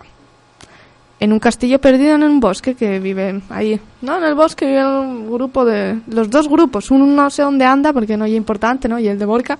Y aquí, aquí lo que importa es Matis. O sea, lo que yo el grupo de Matis. Y bueno, pues Matis es el jefe de los bandidos, que son como 12 o algo así. Uno viejecito, que ya está chocho, ya porque chochea. Y es lo que tiene la edad, que según te haces viejete, pues... No, muy, muy, sim- muy simpático y tal, el paisano. Y bueno, solo hay una mujer, que es la, la mujer, Lobis. Una gran señora. Con sus ovarios bien colocados. Que claro, imagínate, ya es ahí sargento. Porque claro, el, mari- la el, marido está todo loco. Sí. Todo loco. Sí, es como... Se, se, se, en- se viene arriba, ¿no? Digamos. Eh, es como... Se enfada enseguida a veces y... Adrián, ponme un poco de fondo, anda. Es que no sé por qué llevo media hora intentando abrirse y no suena. Se, No ya, pasó antes y no, no funciona el audio y de, de, esa- de, de Roncha. Pobre Ronia. Espera, que tengo otra. Te- creo que tenía por aquí una de estas tristes Eh. en el archivo. ¿Te vale? Me vale. Mira. Ya animo yo con mi voz Ah, guay, de guay. amor. Bueno, ¿Visteis? Ya empezó a traer hasta audios de reserva para recursos, sí, eso por si está acaso. bien porque a mí hoy los audios no me querían. Era como, Lucía, hoy no te quiero. ¡Paz! Pues bueno, los, eh, los, ma- lo- Matis y tal, la familia, porque el padre también vivió allí, también era bandido y tal, llevaban viviendo en el castillo por generaciones. Es el castillo de Matis y el bosque de Matis, porque ya te digo que los Borca no sé dónde coño están, pero comparten, no sé, en el bosque pasan caravanas, ¿no? Típicas de un pueblo a otro y pues roban, porque, ¿vale? Son de, de- que son ladrones. Y este hombre es un tío, ya te digo, duro, cabezota, exagerado, de que se viene arriba y se enfada y empieza a, empieza a tirar cosas. Sí, es, es, es como Laura, pero, pero tiene el pelo marrón. y barba. Laura no tiene barba, para lo que no la podéis ver. y bueno, pero... Perdón, me perdí. Yo también me vengo arriba con la emoción y no puedo, no puede ser. Bueno, pues eso. Sí.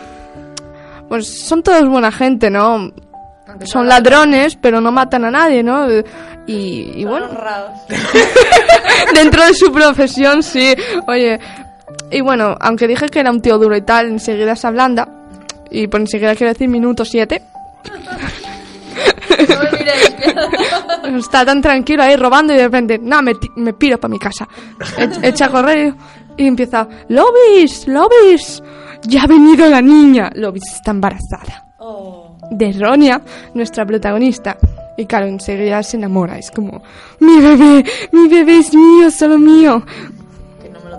Sí, es como mucho amor de padre. Mira, ya que va a ser el día del padre, pues amor de padre.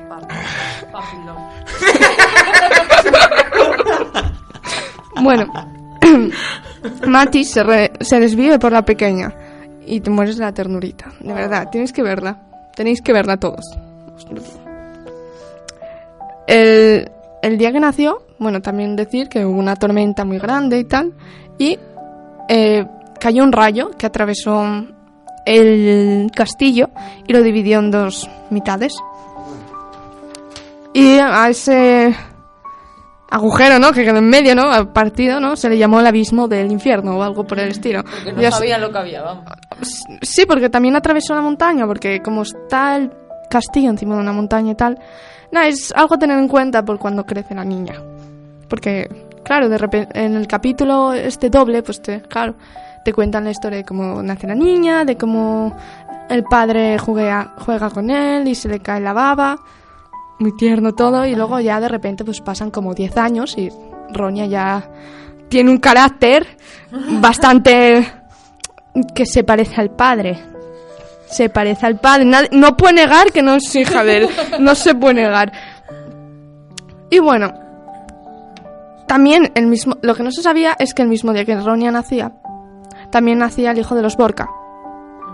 Eh, dos familias, dos familias enfrentadas de ladrones, pero bueno, y, y se llama el chaval, ¿cómo se llama? Michael Jackson. Birku, Birku, bueno, Birk, Birk, Bir- Birku. Sí, bueno, ya sabéis cómo va lo de la pronunciación, sobre todo la mía. y bueno,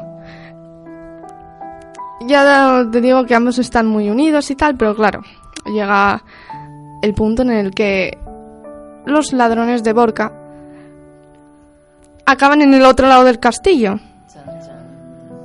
Y Ronia descubre a, a Birk y dice, ¿qué haces tú aquí? ¿Quién eres? Dice, soy Birk Borkason. Dice, ¡Ah! sucio ladrón, ¿qué haces aquí, cabrón? Y empiezan a saltar de un lado a otro de, de, de no de la franja que divide, Del abismo. sí, del abismo, del infierno. Chan, chan, chan. Y nada, al final casi se cae él y pues se hacen colegas al final. Y claro, eso trae problemas en la familia. Ya te digo, Romeo y Julieta con ladrones y Heidi. sí, es muy bonita. Hay, hay como que monstruos en el bosque, hay como unos pequeños pingüinos, pero no son pingüinos, tienen dientes afilados y si te encuentran por ahí, pues te comes. Te comen. Lo que dice siempre el padre de Ronia es que en el bosque de Matis nunca puedes tener miedo, porque te atacan. Ah, Y luego hay unos bichos gigantes que son como águilas, pero más grandes, y tienen cabeza de mujer. Como arpías. Son arpías. Molan la de Dios, te haces por ahí oh, oh, oh, hablando y le dicen, ¿dónde estás, pequeña niña? Te voy a desgarrar y te voy a comer. Todo muy light. Sí, sí, pero nada, es muy amor todo, porque es ella flipándolo en el bosque, empieza ah, a correr por ahí loca, dice, hostia, césped, nunca vi césped, me encanta, y al río a nadar y muy divertido. Heidi. Sí, es, eh, pero dices tú lo ves y dices tú qué tranquilidad, y te- me como el desayuno, ¿no? Y ñom, ñom, ñom. Pero es muy bonita, es muy bonita. Recomendable. Claro, de momento es como eh, que Birky y tal son amigos, pero dices tú, estos dentro de 10 años no son amigos. Oh, Heidi. No, no puedo evitar decirlo. Laura, vida mía, corazón. Colaboradora de Heidi Pell. colaboradoras. Cada vez que hablas, tú estás hablando con Lucy tranquilamente y yo oigo. Yo imagino, la gente debe estar Soy la pensando... conciencia. La gente debe estar pensando que Lucy habla sola. Que también, pero no pasa ser. nada. Soy la conciencia. Creo que lo único es que soy yo claro fue cuando dijiste, "Ah, como yo. Y todo lo demás fueron susurros. Yo, yo creo que nuestro micro no nos quiere. No, nosotros Oh. necesitamos ocho micros. Que- que- os- para sentirte en plan rueda de prensa, ¿no? Sí. Con importancia. Pues nada, que está muy bien la serie. Y ya te digo, ah, una cosa. A la gente se queja del dibujo 3D. A mí me mola porque es como ver un juego de rol, ¿no? Pero solo lo que llena la escena.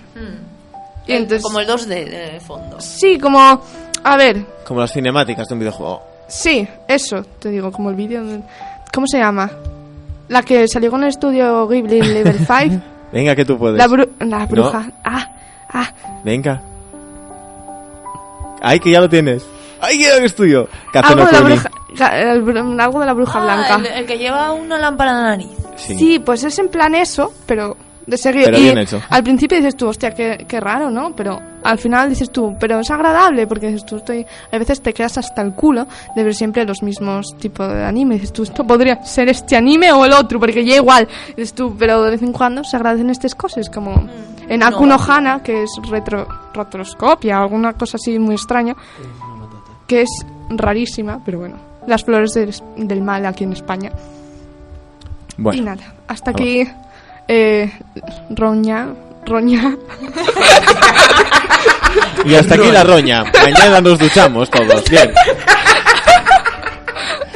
hasta aquí Roña. Ah, vamos con el ending. Qué comedia.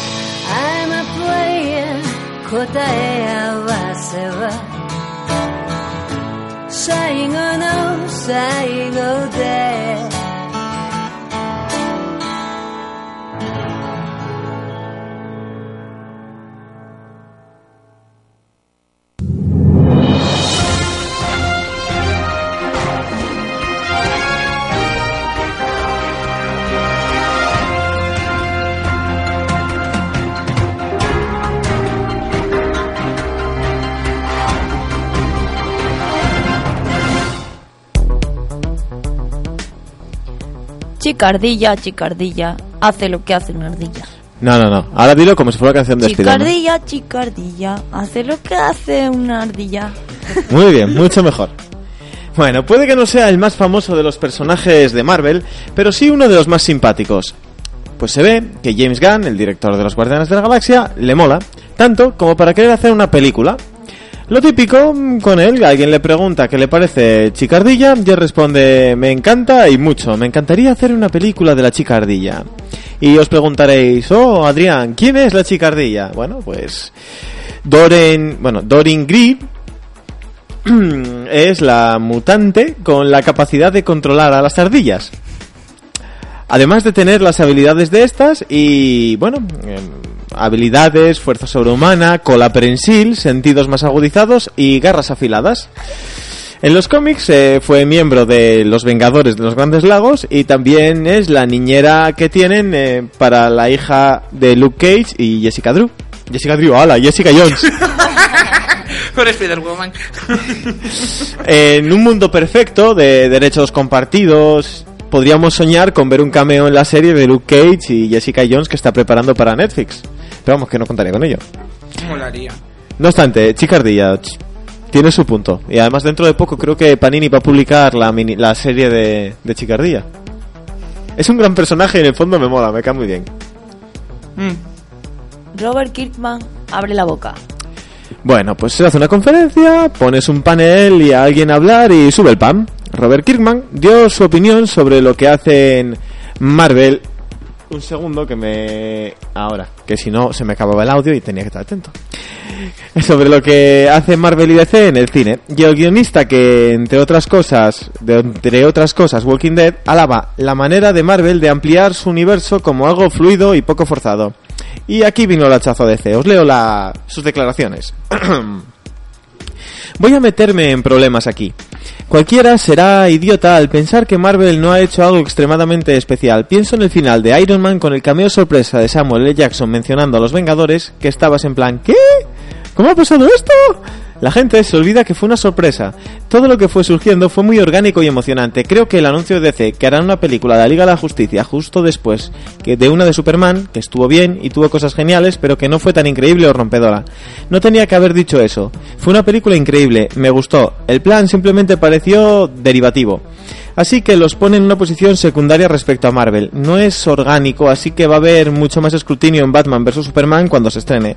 Tiene que lidiar con una batalla cuesta arriba. Si no le hubieran eh, dicho nadie que la Liga de la Justicia iba a aparecer ahí y que la están formando, hubiera sido sorprendente y emocionante y raro. La gente se está olvidando de la importancia de las sorpresas, pero ya sabes, Aquaman luce increíble y estoy seguro de que será genial. Por mi parte, yo estoy en parte de acuerdo con él, es decir, la carga que se autometió DC a la hora de decir vamos a hacer una película de la Liga de la Justicia que no se va a llamar Liga de la Justicia, que se va a llamar Superman vs Batman, tiene su aquel de "Tss, aquí estamos nosotros que se quiten los demás. Que igual si hubieran hecho poco a poco, sin tanto anuncio, hubiera quedado un poco más sorprendente. Sí, pero. mm, Yo, yo sí creo que probablemente DC haya forzado eso en ese sentido para. Para llegar a Marvel. Es lógico también. O sea. Tuvieron muchos años para hacerlo, pero bueno, los señores de corbata ya sabemos cómo son. Y, Eh, bueno, Pero, lo de las sorpresas y eso, ya. Es que el problema es que ya se está criticando antes de que salga. Sí. Entonces, y aparte de eso, vale, sí, lo de Nick Furia fue una sorpresa lo de ahora va a haber Vengadores y todo eso. De acuerdo. Pero ¿y si ahora mismo llega la primera Liga de la Justicia o la de Flash y aparece Grand Gasting y, y te hacen un flash de las dos tierras y te dicen que al final todo está unido? Y quedarían como Dios. Claro, Si es eso que no te- si eso no te lo discuto. Claro, es que es eso, es un poco largo. O sea, yo le entiendo. Pero también tiene que ver que, joder, que, que aún no salió, tío. Vamos a esperar que a lo mejor hay sorpresas que todavía no, ni, ni nos esperamos. ¿Cómo se nota que te gusta Flash, eh? que da igual, que haga lo que haga, desde está mal. No, a ver, no se trata de eso, lo hacen mal todos. Si eso no una cosa no quita la otra. Si aquí todos abren la boca para un lado o para otro. Y además, el, el- tal y como lo hizo Marvel en cine, lo está haciendo DC en series. Sí. En ese sentido son iguales, con sorpresas y tal, y de repente, ahora vamos a meter esto y en plan, ¿eh? Yo me- siempre me acordaré, de verdad, en el tercer capítulo, la segunda temporada de Arrow, cuando dice un ninja a, a Sara, Ras al Ghul ha ordenado tu regreso, y yo, Ras al Ghul. Y yo, ¿quién se esperaba eso? Si todos recordamos, ese fue el día que Adri perdió los calzoncillos completamente con esa serie. O cuando empezó a salir Barry y todo esto, o sea, quiero decirte, en ese sentido, bueno, Por eso, eso es todo lo que, que siempre que sale una noticia de esta, sabes cómo va con lo de Batman vs Superman. Sí. No te queda nada que aguantar con esa pelea. No, no, salga. me da igual. Yo no es porque me guste más de Z, es que No, me refiero- Me gusta ser justo, sin más, no sé. Igual que pasó con, por ejemplo, la de Vengadores, la era del Tron, cuando empezaron a salir lo de los dos Mercurios y todo esto, Claro, que si sí. uno era mejor, que si uno era peor, Eh. siempre nos toca. Sí. Masacre va a molar sí o sí. 2006, 2006 ya me gustaría a mí. 2016 va a ser un año de peliculones, donde los estudios invierten cantidades ingentes de dinero en sus películas para promocionarlas para tal. Masacre no, o sea, no, no va a ser de esas. Con un presupuesto nimio en comparación con los que mueven las pelis de cómics últimamente, va a tener que conocer sus límites y los va a tener que reducir mucho, lo cual podría ser una ventaja para que se apeguen más al material original. Ryan Reynolds soltó sus impresiones sobre la película. Bueno, la suelta cada dos por tres. O sea, el tío está empalmadísimo con hacer de masacre. Añadiendo a lo que suele decir que lo que están preparando encantará a los fans, incluso a los más críticos. dijo, estoy muy contento. Tenemos a un director que entiende el mundo y un guionista que muestra devoción por el canon del personaje. Eso es lo más importante. Está hecha de un modo en el que hasta los fanboys más duros podrán adorarla, o eso esperamos. Vamos, que me dan carta libre para criticarla por arriba y por abajo. Eso me gusta. En fin, para Reynolds es la película que quieren hacer. ¿Que llega tarde? Sí. Pero claro, es que después de Obedno Orígenes y ese masacre, cualquier cosa llega tarde. Claro, es lógico, sí. En fin, Dios te oiga Ryan Reynolds. Esperemos que esto sea mejor que tu último intento de hacer un super. Bueno, el trailer aquel que sacaron la hora pasada. Sí, sí, está Era. Deadpool total. Peggy Carter en España. Finalizando su primera temporada en los USA, tenemos, bueno, ahora el regreso de la segunda parte de la temporada de Agentes de S.H.I.E.L.D. Bueno, pues Agente Carter llegará en abierto a España de la mano de Mediaset. ¿Dónde? Ni idea. Pero vamos, si emitieron en cuatro Agentes de S.H.I.E.L.D., me hago una idea de que también va para ahí. Seguramente. También sabemos que el grupo de Paolo Basile adquirió los derechos de dos series de la ABC, Secretos y Mentiras y The Whisper, y también los derechos de emisión de varias películas gracias al acuerdo que tiene Mediaset con Disney. Vamos, que tocará ver Vengadores y unas cuantas más ahora por Telecinco o una de estas. No, sí, está claro. sí. Marvel no está para estos humos. Cuando quieres que todo el mundo vea tus pelis o series es un problema que la legislación no te permita mostrar según qué cosas para los públicos que tú quieres. Ejemplo de ello es, por ejemplo, la autocensura que sufrió Constantine en la serie y lo poco que vimos a John fumar. Vamos, poco y lo sugerían más bien. Sí. Bueno, pues parece que el espacio sin humos también se va a extender a Marvel. Pues parece ser, también, todo parece ser, que Disney ha prohibido que se puedan mostrar personajes fumando. El anuncio viene de Bob Iger, CEO de la compañía, o sea, jefazo de la compañía, que ha llevado esa norma que se ve a otras producciones de Disney, pues trasladarlas a las películas de Marvel. Esta norma se aplicaría siempre, eh, solo que con las, con las excepciones de si es un momento histórico, como que antes se fumaba, no pasa nada, o si el personaje viene definido por eso mismo, y así se remarcan los aspectos negativos de, o si se remarcan los aspectos negativos del, traba- del tabaco. O sea, si él lo vendo fumando puros, no pasa nada. Ahora bien, si es una persona porque sí, no. Bueno, J. Jonah Jameson saldrá fumando, entonces no. En teoría debería. Yo creo. No tiene nada que ver con el mundo de las viñetas, ya que, por ejemplo, la regla esta se autoimpuso, se la autoimpuso Marvel Comics en 2001. Lo que pasa es que esto es más pensado en las, en el, en el cine. Orewa, Batman. Pues sí. Aunque más que noticias, una curiosidad. Los juegos de Batman Arkham City, Arkham Asylum, siempre han tenido muy, muy buenas voces, tanto en su versión USA como en la española. Pero en Japón no tenía doblaje. Y claro, Batman Arkham Knight promete. Y Japón tendrá disponible su doblaje, ya que Warner Bros. ha anunciado recientemente por primera vez en la historia de la saga del juego, llegará doblado a japonés. Claro, es el tercero. Si es el primero que llega, la primera vez en la historia. Junto al anuncio también publicó el tráiler de Gotham es mía, doblado a japonés, así que ya sea por interés o por friquismo puro y duro, yo os recomiendo que lo veáis. Está súper simpático escuchar a Hiedra Venenosa hablar en japonés. Tráiler de Daredevil. Bueno, se nota que el tiempo se nos está quedando ya corto y el 10 de abril está ya ahí, ahí a tiro. O sea, ahí. Estiráis la mano y lo cogéis. Y Netflix nos lo recordaba esta semana con un tráiler, el de Daredevil. En esta ocasión, pues nos presentaban a Mark Murdock, a Kingpin, la dualidad que hay, un poco de combate, algo de acción y al final mencionando un poco que hay más supers por ahí. Pues nada, chicos, ya sabéis, el 10 de abril, ahí está. Buena ¿Os pinta. gustó el tráiler? Sí. Tiene muy buena pinta, sí, sí. Me gusta mucho. Es que después de la de Ben Affleck, cualquier cosa es realmente decente. Sí, no nos lo pusieron muy difícil. Drew Goddard. Te elijo a ti. La especulación que tenemos todos con qué va a pasar con Speedy ahora, si una nueva película, un reboot o qué, pues ya está, vamos, a niveles insospechados sobre los actores y sobre demás cosas. Y apareció el rumor, curioso rumor, de que el director de la que se supone también será espectacular Spider-Man, pues podría ser Drew Goddard, el encargado de dirigirla. Y es que el productor de la serie de Daredevil, Stephen The Knight, abrió la boca. Y puede que se le escapara la confirmación de ese rumor al preguntarle a una persona por tweet si Daredevil formaría equipo con Spider-Man, ahora que tenía los derechos en una posible segunda temporada. A lo que The Knight contestó simplemente, pregúntale a Drew Goddard. Pues a ver. ¿Pero qué? ¿Que le pregunte qué? ¿Pero qué me estás contando?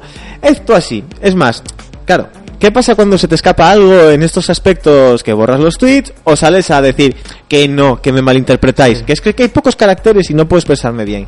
Entonces, ¿qué hizo? Bueno, pues colgó un tweet diciendo que simplemente que espera que los rumores sean verdad y que ese sea el director de una futura película de Spider-Man y que así coja que vamos, que para mí que lo típico un- puede ser que el agua, que el río suene porque agua lleva o que el tío este es un cachondo mental. Aún no existe y ya la mañana. Bueno, Star Wars, el episodio 7, está prevista para el 26 de mayo de 2017. Seguro que aquí hay unos cuantos que ya lo tienen marcado en su calendario. Sí. Alguno. Coincidiendo con el estreno del 40 aniversario de la primera película de la saga. Bueno, pues Fox decide mover ficha. Bueno, más que ficha, película. ¿Y qué pasa? Pues que la secuela de Los Cuatro Fantásticos... La secuela, ¿eh? No, la- no la que todavía no se... No, no, la segunda parte estaba prevista para el 2 de junio de 2017 justo una semana después del estreno de la octava película de la sema- de las Guerras Galaxias. Y claro, ¿qué pensó Fox? Dice, ¿tener competencia tan fuerte? No, no, no, no, no, no, no. Así que lo mueve, dándole dos semanas de margen a la- al episodio 8. Para igual salvarse un poco el culo de una posible... Hostia, Joder, es que... Que se la va a dar igual, o sea. esperemos. Por mi parte, esperemos. Y mira que no me gusta que fracasen las pelis de Super, pero es así, tío. Por odio Además, estamos personal. hablando de la secuela de una peli que todavía no salió y, Sí, y que no sabemos cómo va a funcionar. sí. Esto así. Ya tenemos Power. Bueno, pues su trabajo costó, pero Brian Michael Bendis y Michael Avon Oeming, creadores de los cómics de Powers, ya tiene serie. La serie llega al formato de la pequeña pantalla de forma digital a través del PlayStation Network. Está disponible completamente gratis, de manera legal, aunque bueno, con cierta limitación por regiones. Pero bueno, oye, chicos, es gratis y es legal, ¿qué más queréis? Las personas que tienen que están suscritos al PlayStation Network no solo tienen acceso al primer episodio, sino que también, como acto de buena fe y ya que pagas por ello, tienes acceso a dos episodios más, o sea, los tres primeros ya de, la serie. Serán un total de 10 episodios en el que Charlie Huston, o Huston, o como se lea este, ha escrito el primer episodio y ejerce de showrunner de la serie junto a Raimi Aubuchon. David Slade es el director, que también dirigió cosas al estilo de 30 días de oscuridad o Aníbal, para que no lo conozcáis. Interesante. ¿De qué van los cómics? Bueno, pues la obra de Brian Michael Bendis, Te queremos señor, y Michael Avon, eh, se comenzó en 2004 bajo Image Comics, aunque actualmente se edita bajo el sello de Iconos Marvel, o sea, Marvel Icon o algo así creo que recordar que es. Y se ambientan en un universo alternativo donde los superhéroes y supervillanos existen, dándose de leches todo el día por la, por la ciudad, no los de Marvel en sí, sino unos nuevos. Y el veterano detective de homicidios Christian Walker, antiguamente uno de un super, pues es el encargado de ocuparse de los casos que están relacionados con los powers, con las personas con poderes y con la ayuda de una novata y joven compañera recién asignada, Dina Pilgrim. Que no es familia de Scott Pilgrim, por si os lo preguntáis, ¿eh? Ah, Estos chicos prometen. Bueno, pues mm, lo de Marvel con la de Ultron va de cábalas y parece ser que hay un estudio que dice que Marvel ya tiene más previsión, o sea, que va a vender lo que no está escrito, con más de 35 millones de visualizaciones en tan solo 24 horas del último tráiler. Así a lo loquísimo y que en previsiones de taquilla dicen que el primer fin de semana se podría llegar a 217 millones de dólares solo en Norteamérica. Lo cual es una burrada, pero una burrada, burrada épica. También dicen que puede que incluso llegue a ser mayor la, el dato del primer fin de semana. Mm, El estudio viene dado por los post positivos que son los más fuertes que los investigadores de TheBoxOffice.com han visto por cualquier película desde que se empezó a monitorizar la web. También hay otros que no están tan contentos o tan optimistas que dicen que puede que los Vengadores no sean tan beneficiosos no tan- de tantos beneficios a Disney, ya que el presupuesto es más alto, los actores cobran más. Pero bueno, claro, eso no tiene nada que ver con, con la taquilla que hace la película. ¿Qué creéis? ¿Superará los 1.500 millones que llegó Vengadores? ¿Se Sí. quedará a las Creo puertas? que sí. superará a los Vengadores 1. Bueno, Creo que sí, porque Los Vengadores fue un éxito acojonante en todos los sentidos y por tanto tenemos que tener en cuenta que gracias a ese éxito va a atraer a mucha gente, yo creo. al menos con, mi, con, con unos cuantos euros míos van a contar. Dudo que haya nadie que saliera del cine, del cine viendo Vengadores. No sé. Que sí, que van.